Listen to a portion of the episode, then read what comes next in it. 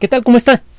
Le damos la bienvenida a El explicador de Enrique Ganem y María de Los Ángeles Aranda. En 1969, uno de los autores más famosos del mundo de la ciencia ficción presentó una de sus novelas más populares. Se trata de Philip K. Dick. La novela está situada, por cierto, en 1992, un futuro remoto para, para las personas que leyeron la novela cuando salió. Philip K. Dick es bien conocido no solamente por los aficionados a la ciencia ficción, sino también en Hollywood. Hay muchas películas importantes que han sido inspiradas por novelas de, Philip K. Dick. Eh, una de las más conocidas es Blade Runner, pero hay otras más. ¿Se acuerda usted de alguna? Échele un vistazo a la lista de las novelas de Philip K. Dick en la Wikipedia, por ejemplo. Y si tiene oportunidad, agarre las novelas y léalas. El, agarrar un libro y leerlo para luego tener alguien con quien discutirlo es uno de los placeres más simples, más profundos, más productivos de nuestras vidas. Y ahora que estamos eh, todavía parcial o totalmente confinados por la pandemia, podemos aprovechar la tecnología electrónica para el tiempo que tenemos para leer y la tecnología electrónica para buscar gente con quien discutir novelas como Ubik Ubik se escribe como suena, con U, con B grande, luego una I latina y luego una K. Ubik.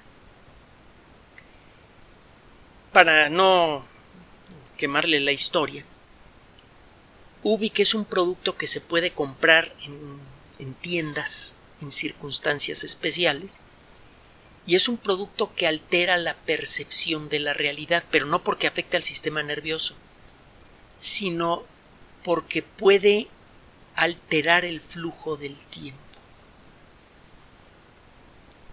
Hay, por cierto, una novelita corta de Isaac Asimov, jocosa, que se llama Las propiedades endocrónicas de la tiotimolina resublimada, eh, que también es, una sustancia que se supone de alguna manera extraña eh, tiene que ver con el flujo del tiempo. También no se la quemo, mejor se la menciono para que usted busque el texto y y, se divierta leyendo ciencia ficción.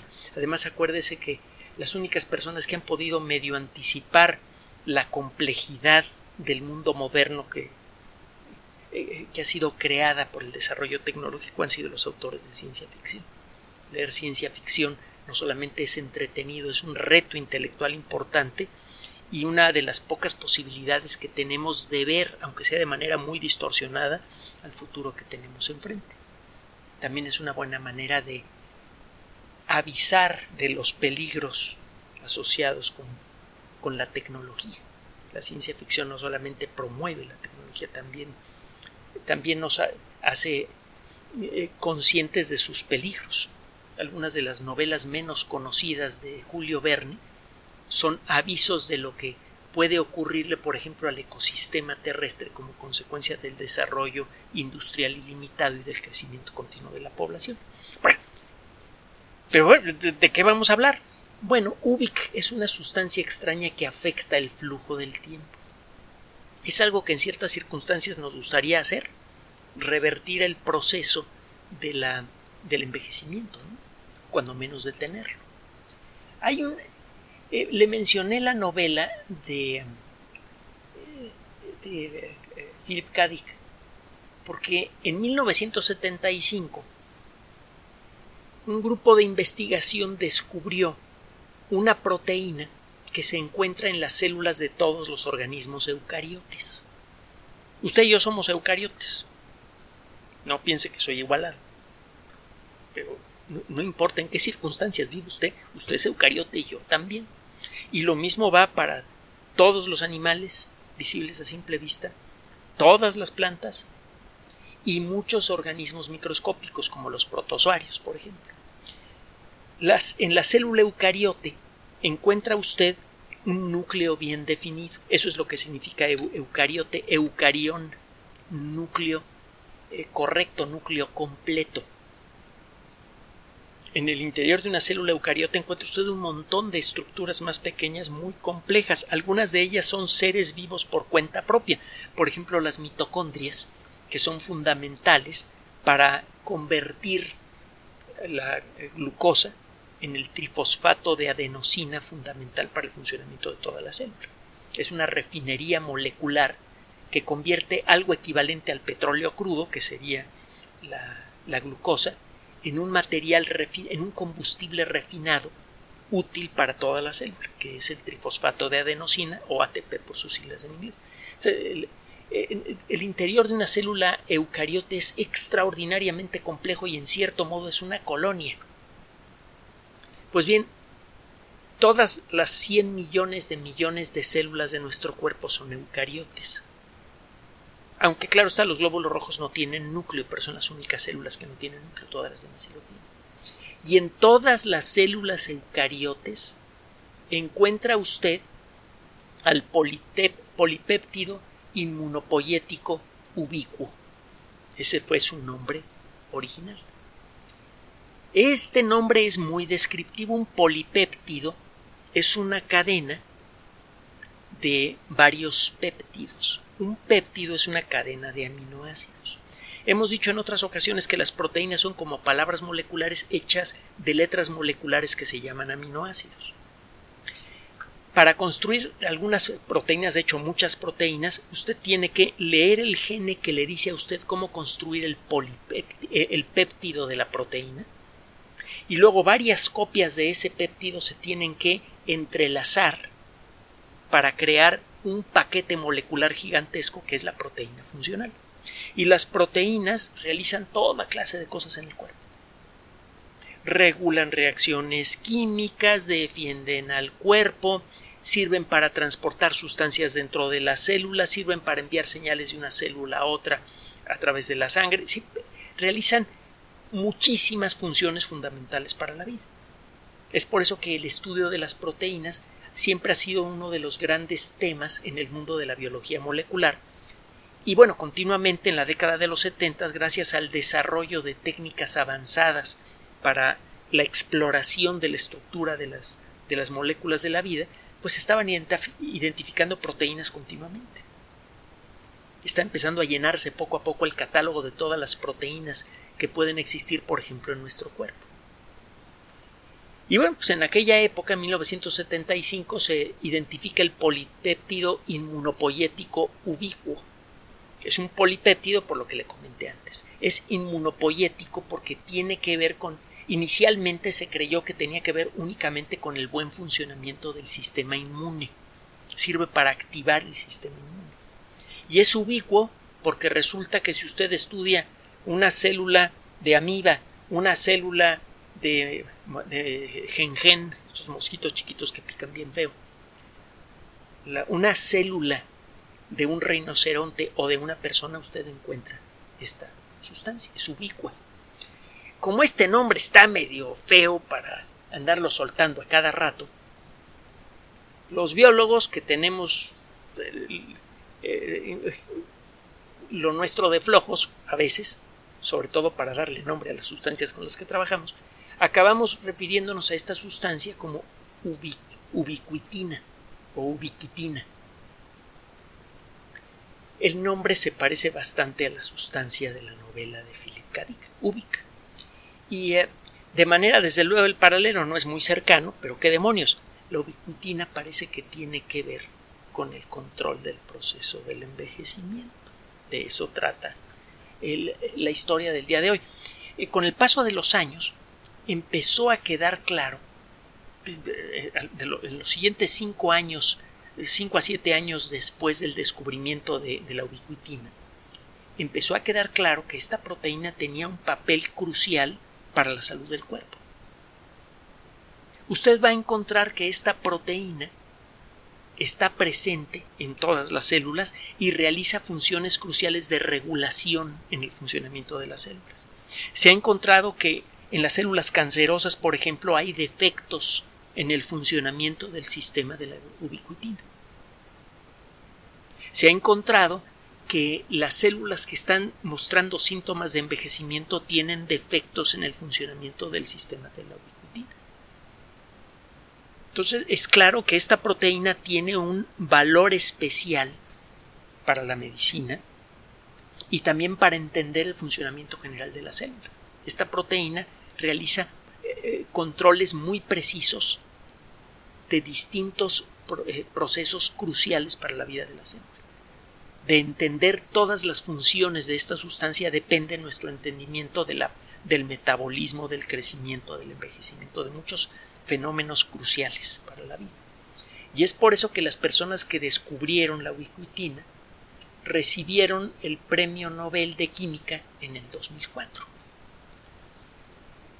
Si usted busca la entrada de la Wikipedia sobre la ubiquitina va a encontrar usted un rollo larguísimo y se habla de eh, problemas de salud asociados con la alteración del funcionamiento de la, de la ubiquitina. La ubiquitina es una proteína reguladora, es una proteína que puede estimular o limitar la producción de otras proteínas. En el ADN tiene usted todas las recetas necesarias para fabricar todas las proteínas que, que sabe fabricar nuestro cuerpo. Pero bueno, eh, eh, no se va a poner usted a fabricar todas las proteínas que vienen codificadas en el ADN a su gusto. Es un poco como tener una cocina. Usted tiene un libro de recetas para fabricar 20.000 recetas diferentes. Pero no se va a poner a producirlas todos los días. Va a producir la receta. Va a, leer una receta si alguien le pide un cierto plato. Tiene que haber un proceso de regulación allí. A usted nada más le van a dar, usted cocinero nada más le van a dar las recetas de lo que tiene que eh, cocinar ahorita. Nada más. Sabemos que existen proteínas que realizan funciones, por ejemplo, proteger el cuerpo contra infecciones, por ejemplo, procesar eh, las moléculas de los alimentos para poder aprovecharlas, etcétera, etcétera. Pero también sabemos que hay proteínas que se encargan de regular la producción de otras proteínas. Ese es el gran grupo de las proteínas reguladoras. Y la ubiquitina tiene un papel regulador aparentemente muy amplio. Parece que la ubiquitina controla de muchas maneras diferentes la producción de muchas proteínas diferentes. Entonces, un síntoma de enfermedad a nivel celular, para casos como Parkinson, Alzheimer, eh, cáncer y muchas otras, es una limitación de la actividad de la ubiquitina. Esto empieza a sonar muy interesante. Bueno, es por esto que la ubiquitina continuamente está siendo este, revisada por uh, investigadores de todo el mundo, se hace en toda clase de experimentos, para ver exactamente qué es lo que hace y para aprender qué se puede hacer con ella. Esto suena más interesante todavía. ¿A poco no? Ahí le va. Acaba de salir publicado un trabajo en la revista Nature Nature, de lo mejorcito del mundo de la ciencia, que habla de la relación que hay entre la ubiquitina y un bichito, un gusanito, que por sus características genéticas ya conocemos muy bien. El obtener la información genética completa de un organismo cuesta trabajo. Ya hemos más o menos estandarizado el proceso, pero sigue siendo un proceso muy difícil. Por la estructura de su ADN, algunos organismos resultan difíciles de leer. El ADN de algunos organismos resulta muy difícil de analizar.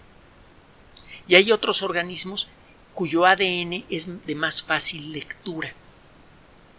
Metafóricamente hablando, está mejor redactado el ADN de algunos organismos y es más fácil hacer un mapa genético de, de estos organismos y estudiar su funcionamiento existen algunos organismos, vegetales, animales, que tienen esta característica. Por ejemplo, hay una hierbita que tiene unas florecitas pequeñas, muy bonitas, que se llama Arabidopsis thaliana y tiene esta característica. Su ADN es bien conocido. Y en el mundo de los animales, uno de los más conocidos a nivel genético es este gusanito pequeño, pariente de los oxiuros y de otros eh, parásitos, que se llama Cenorhabditis elegans. Se escribe Caenorhabditis. Hay una H metida por ahí. El Cenorhabditis elegans se usa frecuentemente como modelo de laboratorio para estudiar cuestiones de genética por varios motivos. Tiene un genoma eh, razonablemente corto y bien entendido, y muchas de las proteínas que produce Cenorhabditis existen, por ejemplo, en seres humanos y en muchos otros organismos diferentes. Y parece que el funcionamiento, bueno, en muchos casos el funcionamiento detallado de una X proteína en Cenorhabditis elegans es esencialmente el mismo que en los seres humanos. Así que lo que aprendemos en esos, eh, eh, en esos animalitos lo podemos trasladar rápidamente a nosotros. Hasta cierto punto, es decir, no crea que si usted descubre que cambiando tal o cual proteína al animalito nunca le da cáncer, basta con cambiar lo mismo en nosotros para que nunca nos dé cáncer. No es, no funciona exactamente así la cosa. Nuestro eh, bagaje genético es mucho más complejo y eh, no siempre las modificaciones que producen un cierto efecto en senorhabditis lo producen en nosotros. Pero ciertamente hay algunas cuestiones que hemos descubierto en estos animales que sabemos que tienen un, efecto parecido a nosotros. Por ejemplo, la restricción calórica. Si usted disminuye el consumo de calorías de una manera controlada por un experto, y esto sí tiene que ser controlado por un médico experto, se va a sentir, molest va a sentir molestias. Va a querer comer cosas y pues, no, no, no las puede comer. Y eso es muy molesto. Pero si este proceso es controlado cuidadosamente por un médico, el ritmo con el que envejece su cuerpo disminuye. El, el cambio en el ritmo de envejecimiento depende de la persona. Hay gente en la que este proceso realmente parece detener en mucho el progreso del envejecimiento y hay gente en la que este, este ritmo de disminución no es tan, tan general, pero sí ocurre hay experimentos para tratar de curar la diabetes tipo 2, la diabetes de adulto, que parece que han tenido éxito, es decir, parece que hay algunas personas que se han recuperado eh, de la diabetes, que han recuperado una vida más o menos normal, cuando han sido sometidas a un tratamiento de restricción calórica muy intenso. Es un experimento que, no le aconsejo intentar, pues y, tendría que hacerlo siempre bajo vigilancia médica. Funcionó en algunos casos. Y este experimento a lo que apunta es a que al estudiar ciertos procesos moleculares que están relacionados precisamente con la restricción calórica, usted puede, en principio, aspirar en el futuro, de manera controlable y predecible, curar la diabetes tipo 2. Es una posibilidad. Bueno, eh, lo que encontraron estos investigadores es que en el, la ubiquitina para hacer su función tiene que ligarse a otras proteínas para poder realizar su proceso de regulación. Y cuando no se liga correctamente en las cantidades apropiadas, la ubiquitina, a ciertas proteínas blanco, empiezan a ocurrir errores en el funcionamiento de las células. Este grupo de investigación de eh, la Universidad de Colonia, eh, de Colonia en Alemania, se puso a hacer estudios cuantitativos, es decir, con numeritos, de lo que se llaman las firmas de ubiquitina en el Cenorhabditis elegans. Utilizando técnicas moleculares avanzadas, pudo estimar el grado de eh, el porcentaje de distintas moléculas de proteína a las que se le había pegado la ubiquitina. Moléculas a las que, normalmente tienen pegada una, una, molécula de ubiquitina. Y pudieron señalar qué es lo que estaba pasando con el animalito según envejecía. Y lo que encontraron de manera directa fueron cambios en el proceso de ubiquitinación, es decir, de liga de la ubiquitina con otras proteínas durante el proceso de envejecimiento.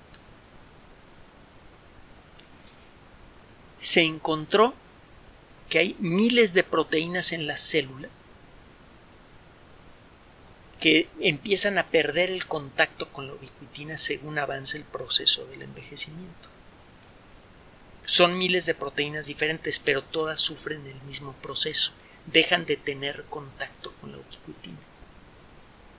Se encontró que cuando eh, el, el ratoncito, el gusanito es sometido a un proceso de restricción calórica, lo que le mencioné hace rato, y a una reducción en el uso de, de azúcar. Esto reduce la producción de insulina en el interior del bichito, porque ese bichito debe saber que produce insulina aunque no tenga páncreas. Y la insulina sirve para lo mismo en su, cuerpo que, que en el nuestro. Sirve para decirle a las células del cuerpo que deben ponerse a tomar glucosa del ambiente. Pues bien, si usted reduce la ingesta de alimento de manera controlada en estos gusanitos y reduce sustancialmente la ingesta de carbohidratos, de carbohidratos de fácil digestión que generan mucha glucosa en el interior del cuerpo de los animalitos, el ritmo de pérdida de señal de ubiquitina disminuye también. Entonces todo esto lo que indica es que el proceso del envejecimiento parece que está mediado de manera muy directa por el grado de liga entre la ubiquitina y las proteínas cuya expresión debe regular. Se llama expresión de una proteína cuando se estimula el proceso de sacar una fotocopia del gene de esa proteína en el núcleo y que esa fotocopia hecha de ARN mensajero salga del núcleo y pase a una zona de la célula que es una fábrica de proteínas, se llama retículo endoplásmico. Cuando la información genética es leída y se construye una proteína a partir de ella, se dice que el gene de esa proteína se está expresando. Entonces, la ubiquitina es un regulador de expresión, controla el ritmo con el que son construidas nuevas proteínas. Y parece que lo hace para miles de proteínas diferentes. Y parece que cuando deja de hacer este trabajo de manera correcta, la célula empieza a envejecer. Si esto pasa en todo el cuerpo, el cuerpo comienza a envejecer. Entonces, esta es una de las conclusiones importantes realizadas por el doctor Seda eh, Konyonku, que es eh, el, autor principal de este estudio. Eh, se abre la posibilidad de empezar a buscar en dónde hay que atacar al proceso del envejecimiento. Parece ser que, eh, esto lo sabemos desde hace tiempo, que cuando una proteína se le pega una proteína de ubiquitina, queda marcada por un el equivalente al recolector de basura dentro de las células.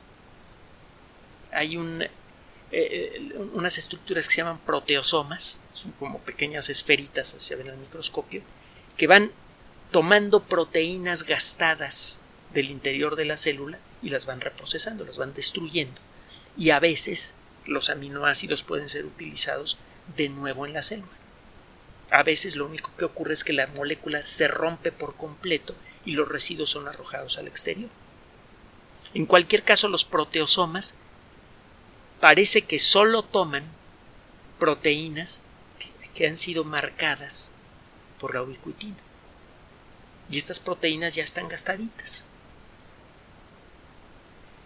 Si esto no, se, no ocurre de la manera correcta, la célula se empieza a llenar de proteínas defectuosas, gastadas, viejas que ya no realizan bien su función. Los procesos moleculares en la célula empiezan a perder lozanía, porque las proteínas que los, que los controlan ya no están en buen estado porque están gastadas. Se van, las proteínas con el uso se van rompiendo, se van gastando como, como una herramienta que se usa demasiado. Entonces, si todas las herramientas para eh, eh, o, muchas eh, herramientas cruciales para controlar los procesos moleculares se gastan, la célula empieza a comportarse como una célula vieja. Se han encontrado, por ejemplo, animales de laboratorio, ejemplos de Cenorhabditis elegans, en donde este proceso ha sido alterado por algún motivo. Por ejemplo, que son eh, eh, caso de proteínas que no son eliminadas con la suficiente agilidad por el sistema de proteosomas porque no están bien ubicuinadas. Estos animales envejecen más rápido. Y en los sistemas donde este proceso funciona de manera más completa, y eh, cuando los proteosomas son capaces de tomar proteínas desgastadas aunque no tengan no estén bien marcadas con ubiquitina, las células se mantienen lozanas y jóvenes por más tiempo. Entonces parece ser que en buena medida la longevidad de una célula está directamente relacionada con la calidad del funcionamiento de la ubiquitina. Esto ya por sí mismo es, importante. Hay unas proteínas que tienen eh, que, que, no responden de la misma manera al funcionamiento de la ubiquitina. Déjeme decirle cómo va la cosa. Estas proteínas se llaman, eh, sus nombres son de catálogo, IFB-2 y EPS-8. Resulta que estas proteínas, por su estructura, cuando se van haciendo viejas no siempre pueden ser ubicuinadas correctamente, no pueden ser marcadas para su destrucción. Cuando esto pasa en animales de laboratorio que tienen una cierta mutación en esta proteína que impide que se les pegue el ubiquitina, se empieza a acumular el IFB2 gastado, esa proteína gastada. En los animalitos en donde eso pasa, el intestino deja de digerir correctamente la comida, que es algo que le pasa a los gusanitos que de manera natural envejecen y es algo que nos pasa a nosotros cuando envejecemos también es más o menos común que una persona de edad tenga algunos problemas digestivos. Pasa exactamente eso en los ratoncitos simplemente porque una proteína, la IFB-2, no es correctamente procesada cuando ya se ha gastado porque no se le pega bien la ubiquitina. Y eh, si se puede reactivar eso